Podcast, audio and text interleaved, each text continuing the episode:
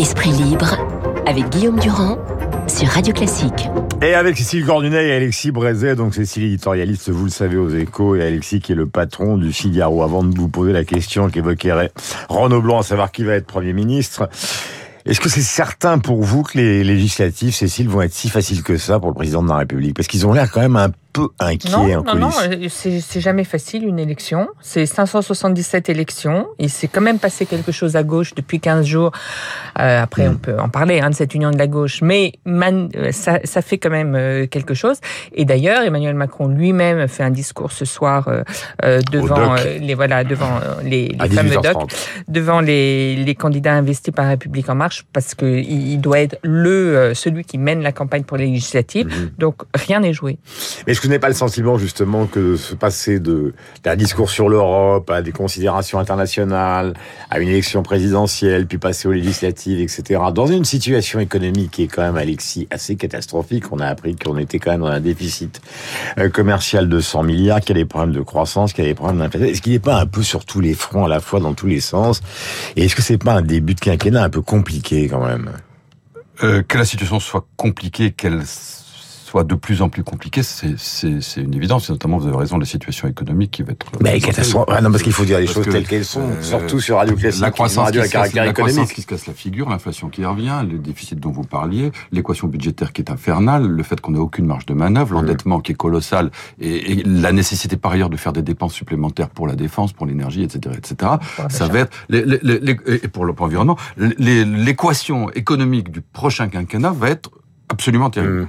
Après, euh... on le voit se promener comme une sorte de funambule décontracté. Euh... La passation, enfin, ouais, moi, je dirais plutôt que c'est très flou. C'est un peu bizarre ce début de quinquennat, c'est-à-dire que finalement. Euh, Normalement, au lendemain, de son élection, on devrait savoir où on va, ce qu'il va faire, ce qui nous attend, ce qu'on va, ce qu'il, ce, vers quoi il va entraîner le pays. Et finalement, euh, quelques semaines après, on sait toujours finalement rien. Il parle beaucoup, vous avez raison, il parle tout le temps, mais c'est quoi le prochain quinquennat D'où la fameuse phrase de Berlin, c'est-à-dire je sais, on lui demande quel est le Premier ministre, je sais, ce qui est une manière au fond, non pas de remplir le vide, mais d'essayer de donner l'impression que dans... Qui maîtrise. Voilà, que, que, que dans ce climat que est en train de décrire Alexis, il, n'est pas complètement à côté de la plaque et qu'il a déjà en tête un gouvernement, un Premier ministre, etc. etc. Alors maintenant, la, la date limite arrive. Vous avez entendu hein, Renaud Blanc, euh, il veut le nom. Donc heureusement qu'il commence à avoir un, schéma à peu près euh, dans sa tête. Là, il fallait effectivement, il est dans la séquence euh, je lance les, les, les législatives, ensuite viendra le gouvernement et entre-temps, il faut quand même euh, stopper cette petite musique qui dit que bah, Matignon, on lui refuse et Matignon, il n'a pas de bande touche. Hmm. Mais c'est vrai ou pas, par exemple, l'histoire de, de, de Valérie Rimbaud, par exemple? C'est vrai ou pas qu'elle a refusé? Je, il, je pense que Macron ne lui, a, ne lui a pas passé un coup de fil en disant veux-tu Matignon? Ça s'est pas passé comme ça. Il envoie des émissaires. Là, manifestement, c'est Richard Ferrand qui a tâté le terrain auprès de Valérie Rabault pour savoir si c'était envisageable. Donc, spécialiste des questions économiques, manque du Parti socialiste. Voilà.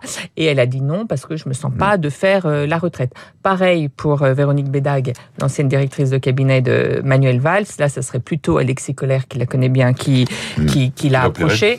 Euh, voilà, c'est comme ça que ça Sur le plan politique les gens, s'ils se réveillent, c'est pas du tout antiféministe, hein, avec Valérie Madame, ils n'ont pas l'impression quand même que tout d'un coup, il s'est passé une véritable révolution. Oui, mais est-ce que vous aviez le sentiment qu'il y avait eu une révolution avant la nomination d'Edouard Philippe, avant celle de Jean Castex Je vous pousse dans vos retranchements parce que on vient de décrire une situation économique qui est une situation relativement catastrophique, une situation internationale, même si Poutine a été modéré mmh. hier, qui est quand même relativement catastrophique, et tout d'un coup on vous annonce des gens dont personne, parce que c'est un peu ce qu'on a reproché quand même à, à la première équipe Macron, que des inconnus, et là tout d'un coup on vous dit à la tête du gouvernement il va y avoir Monsieur X ou Madame Y que personne ne connaît. attendons de voir. Euh, en plus, un gouvernement, ça se juge quand même dans son ensemble. On verra. Euh. Et lui, ce qu'il veut, c'est quelque chose qui fonctionne. Il considère que c'est lui qui donne l'impulsion politique, qui a le, sens euh, politique hmm. parce qu'il est élu et que c'est lui qui rend des comptes devant les Français. Et donc, il veut quelque chose qui fonctionne, des gens efficaces et qui lui sont hmm. loyaux. Pour l'instant, c'est a priori ça son schéma qu'il a en tête. Mais attendons de voir. Il peut faire une surprise. C'est pour ça que le nom de Normandie revient euh, depuis le début, parce qu'il c'était à la fois un proche et sérieux au fond, il considère qu'un Premier ministre, ça sert pas à grand-chose et que tout, tout doit dépendre de lui, tout doit procéder de lui et que c'est lui qui compte. Le problème, c'est qu'il a promis une nouvelle méthode. Alors, pour compléter le tableau que vous décriviez peu réjouissant de l'avenir, il y a aussi... Mais juste. Mais absolument juste. Euh, il y a un autre élément de complexité qu'il faut prendre en compte, et qu'à mon avis, Emmanuel Macron devrait prendre en compte, c'est la complexité à l'Assemblée. Ouais. Parce qu'une Assemblée nationale, avec, euh, je ne sais pas, 60, 80 députés euh, mélanchonistes, euh, 40, 60... On n'en sait rien pour l'instant. Hein. Oui, mais enfin, il y en aura quand même. Moi, je ne crois pas une seconde que, que, que, que, que Macron puisse... Mais, bah, on Mélenchon, rien il va même pas à Marseille euh, tellement il a peur Non, mais quand même, il y aura bien des... Euh, euh, comment dire Macron n'aura pas tous les députés à lui seul. Il y a une seconde, où on disait ce qu'il peut perdre. Moi, je ne crois pas une, un instant qu'il peut perdre. Qui puisse perdre. On aura beaucoup plus que maintenant. Mais donc, 17. Bon, donc il y aura beaucoup de députés mélanchonistes. Je vous rappelle que aujourd'hui, dans le règlement de l'Assemblée nationale, le groupe, le premier groupe d'opposition a la présidence de la commission des finances. Vous allez voir ce que ça donne. Euh, imaginez un, un, un mélanchoniste, un, un Coquerel, ou un autre, euh, président de la commission des finances, avec des commissions d'enquête dans tous les sens, des motions dans tous les sens. La commission des finances pas pourrait se saisir de tous les dossiers. Hmm. Euh, ça va être quelque chose. Donc d'un côté les, les mélanchonistes, de l'autre côté le Front National. Ça va être un chaudron de, de, de, de, de brutalité et de violence à l'Assemblée nationale hmm. qui va pas être simple à gérer. Et une majorité. C'est pour ça que dans ce contexte-là, un technicien, un juin de Normandie, un gars tout fade et tout bien sage et tout, ça va être difficile. Euh, il a reconduit 261 sortants. Enfin, c'est la majorité qui a reconduit 261 sortants. Donc, il y a 40, il y a 20 recalés. Et il reste encore une soixantaine de, de candidatures à désigner. Je vous rappelle que c'était à 18h30 le discours de Macron, donc au doc d'Aubervilliers. Donc à Berlin, à Strasbourg, le discours sur l'Europe où il veut réformer euh, cette Europe pour peut-être l'élargir à une communauté qui intégrerait l'Ukraine. Et euh, le Royaume-Uni, la Grande-Bretagne, deuxième sujet, euh, la reine. C'est un sujet qui est pas du tout un sujet mondain, mais qui est un sujet, à mon avis, fascinant, puisqu'on est dans une période d'histoire, car cette femme est quand même l'incarnation de l'histoire de l'Europe depuis la Seconde Guerre mondiale. Euh, ce discours du trône, où elle n'est pas, hein, parce qu'elle a un problème de mobilité, elle est pas malade, elle a un problème de mobilité, son fils Charles va la, va la remplacer, assisté donc euh, de William. C'est quand même un événement euh, important euh, parce que c'est un personnage qui est à la fois aimé, qui, comme je le disais, euh, représente au fond la, la, résistance au nazisme, représente une grande partie de ce qu'a été la politique européenne pendant des années et des années, avec les problèmes posés par la Grande-Bretagne. Donc c'est c'est pas rien parce que c'est vrai que, comme vous le rappeliez, ça fait juste deux fois dans toute sa vie, elle n'a pas euh, euh, prononcé ce, ce discours euh, du trône quand elle était enceinte, et que ça renvoie tous les Anglais à son âge en fait et à sa finitude. Elle a, elle a 96 ans.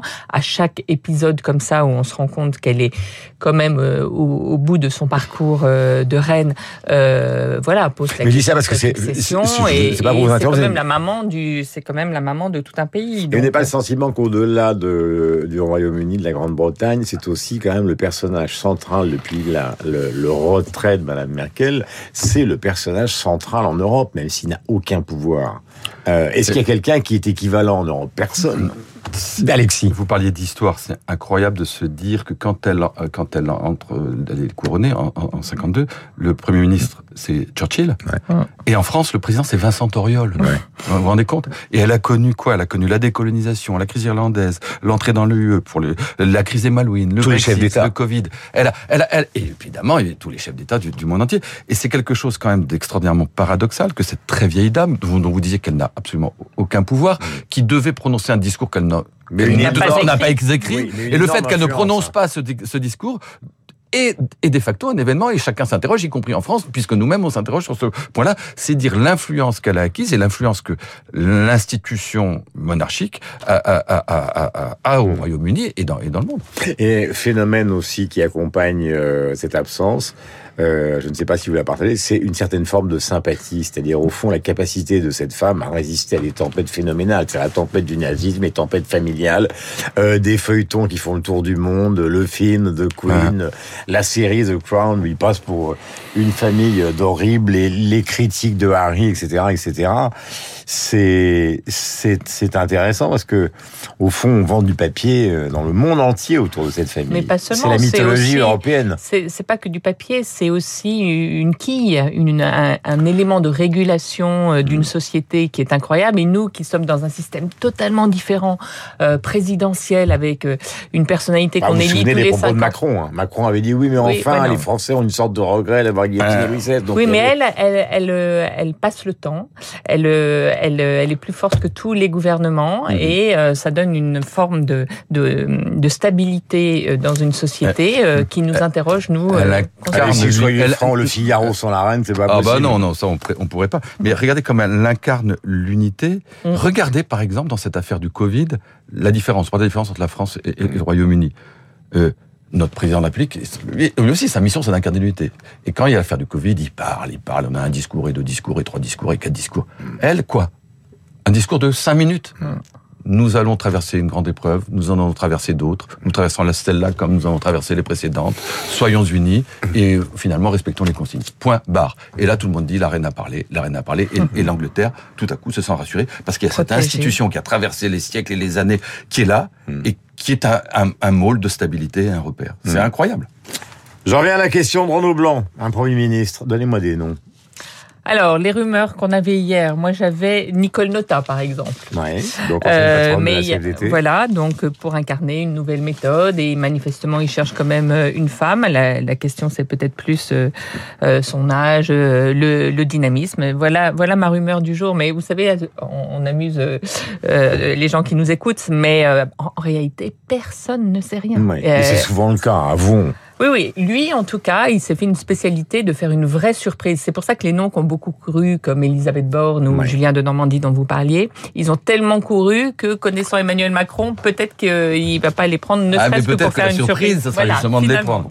bon. On vous expliquera. Moi, je trouve, vous semblez fataliste parce que d'abord, on va attendre. Maintenant, écoutez, on le saura d'ici la fin de la semaine, donc on va peut-être arrêter de faire des prévisions, surtout à trois jours. Mais moi, je trouve que ce côté qui consiste à dire euh, je le sais, mais je vous le dirai pas, nananer, il y a quand même un petit côté un tout petit peu puéril dans la façon de se poser, d'essayer de récupérer ce statut de maître des horloges, dont on voit très bien qu'il n'est maître de rien du tout, que c'était surtout les horloges là qui décidaient pour lui. Bon, euh, de toute façon, on va y arriver, on le saura, et à ce moment-là, on pourra commenter. Euh, je vais vous donner des phrases d'Andy Warhol. Vous savez que ce tableau, donc le plus cher, euh, je parle pas évidemment du Salvador Mundi, mais de l'art contemporain, bien que Warhol soit mort en 87 à 58 ans, 195 millions de dollars.